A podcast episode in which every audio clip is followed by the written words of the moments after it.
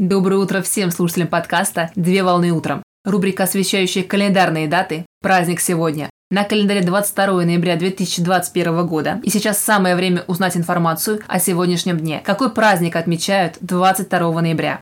22 ноября отмечают День психолога в России. День психолога – это профессиональный праздник, посвященный специалистам, ведущим практику консультирования, коучам, тренерам личностного роста и работникам, чья деятельность связана с психологической сферой. Психология от греческого языка «сизо» – душа и «лоя» – наука, то есть наука о душе. Дисциплина, изучающая процессы и закономерности возникновения, функционирования и развития психической деятельности человека или группы людей. Психолог является врачевателем душ, который должен обладать уравновешенностью и стрессоустойчивостью, чтобы оказать качественную терапевтическую помощь клиенту для того, чтобы преодолеть сложную ситуацию. Предложение о проведении праздника инициировал Московский государственный университет имени Михаила Васильевича Ломоносова в 2000 году. Праздник проводится с целью повышения престижа профессии психолога, а также проведение праздника выражает признательность специалистам за работу.